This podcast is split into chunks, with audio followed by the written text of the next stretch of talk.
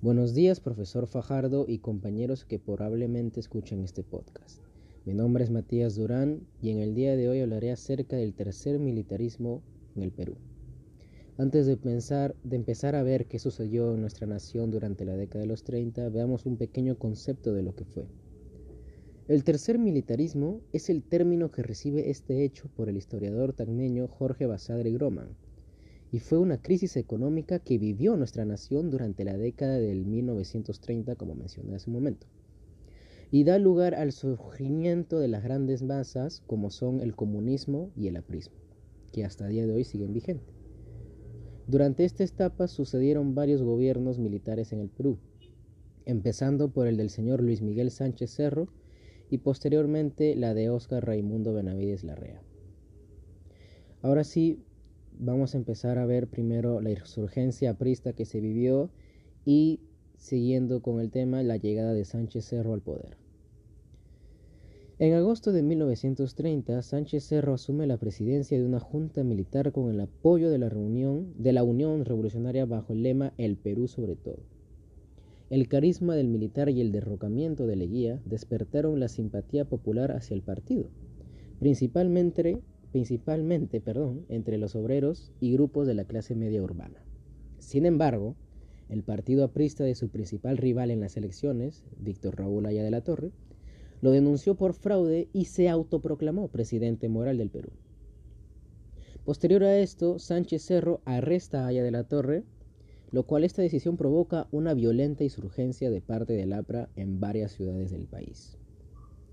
Ahora sí veamos cómo fueron los dialectos de Sánchez Cerro en el poder. La victoria del coronel Sánchez Cerro generó una férrea oposición, representada por los apristas en el Congreso de la República.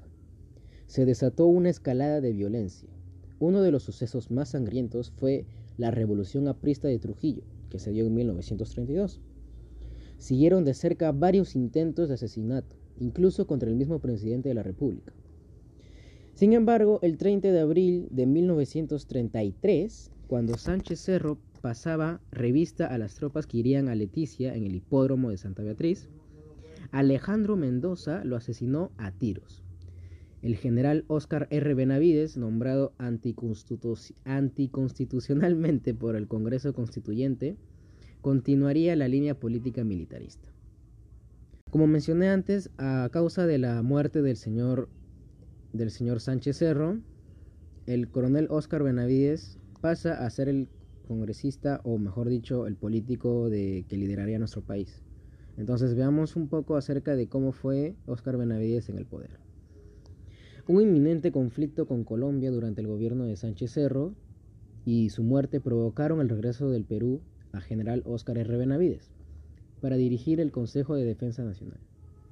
Fue llamado por el Congreso nombrándolo presidente constitucional en el campo político. Las relaciones con el, con el APRA mejoraron mucho. Sin embargo, presos políticos fueron liberados y se autorizó la circulación de diarios clausurados. En el año de 1936 marcó el fin del gobierno de Benavides, siguiendo el periodo de elección del fallecido Sánchez Cerro. Había que llamar sí o sí a nuevas elecciones. Sin embargo, la tensa situación política recrudecería con el rechazo de la candidatura de Haya de la Torre.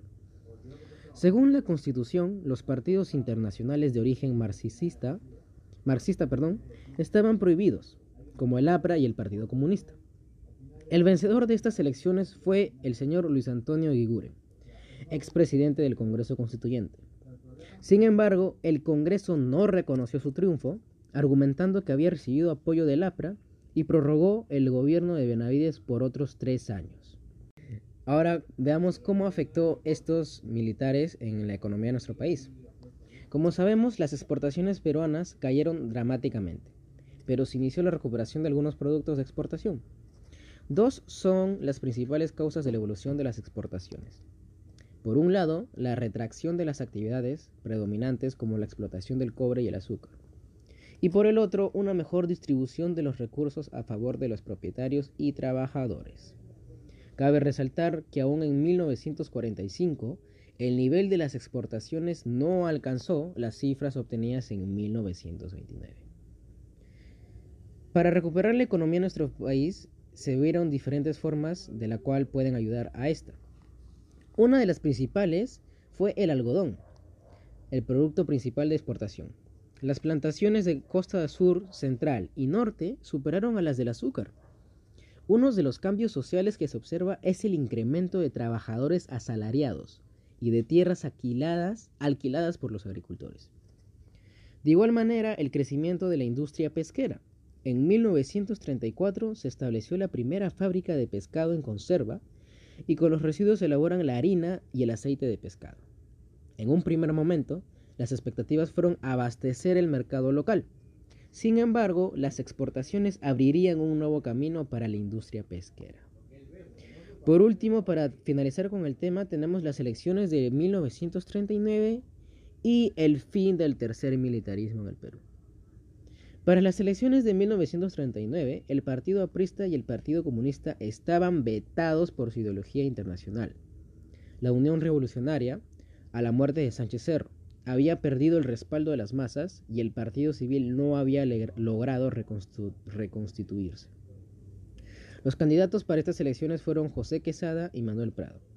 El banquero Prado ganó abrumadoramente a su rival, sumando 262.971 votos con 76.142. Y terminando con esto, se acercaba lo que sería el inicio de la Segunda Guerra Mundial. Bueno, ese fue el tema de hoy. Eh, espero que les haya agradado mi participación en este podcast y que el tema se haya entendido de una manera fácil y sencilla. Muchísimas gracias.